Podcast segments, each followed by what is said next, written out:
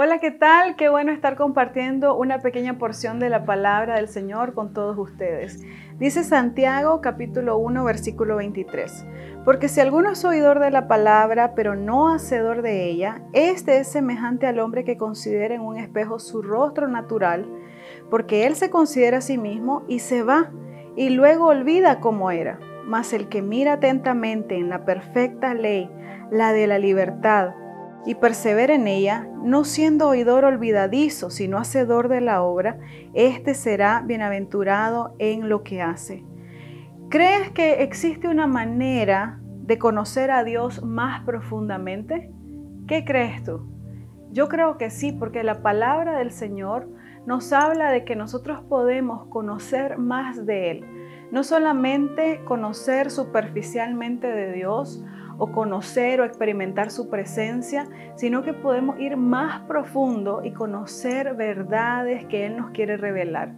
Creo que para nuestro crecimiento espiritual, para poder eh, ser transformados, necesitamos de este conocimiento, necesitamos de esa profundidad que solamente Dios nos puede dar. Y esto lo vamos a lograr únicamente con la ayuda del Espíritu Santo para poder profundizar más en Él, para poder conocer esos secretos que Él tiene guardados para nosotros.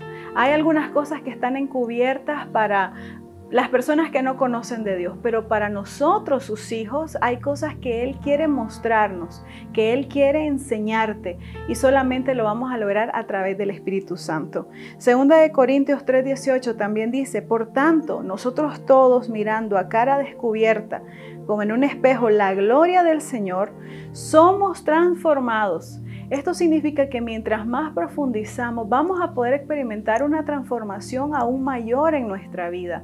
Vamos a poder experimentar la plenitud de Dios. Dice que Él nos quiere llenar con toda la plenitud. Entonces, esto lo vamos a lograr a través del Espíritu Santo. Hay personas que solamente son conocimiento, que solamente son teología, y por eso vemos de que no alcanzan más cosas que tal vez se quedan estancados. Pero nosotros, los que queremos conocer más, vamos a ser transformados porque el Espíritu Santo nos va a revelar y nos va a enseñar cómo. Así que yo te animo en este día para que tú puedas profundizar, para que puedas conocer más al Señor, para que el Señor te hable ahí donde estás y puedas experimentar la gloria de Dios en toda tu vida. Que Dios te bendiga.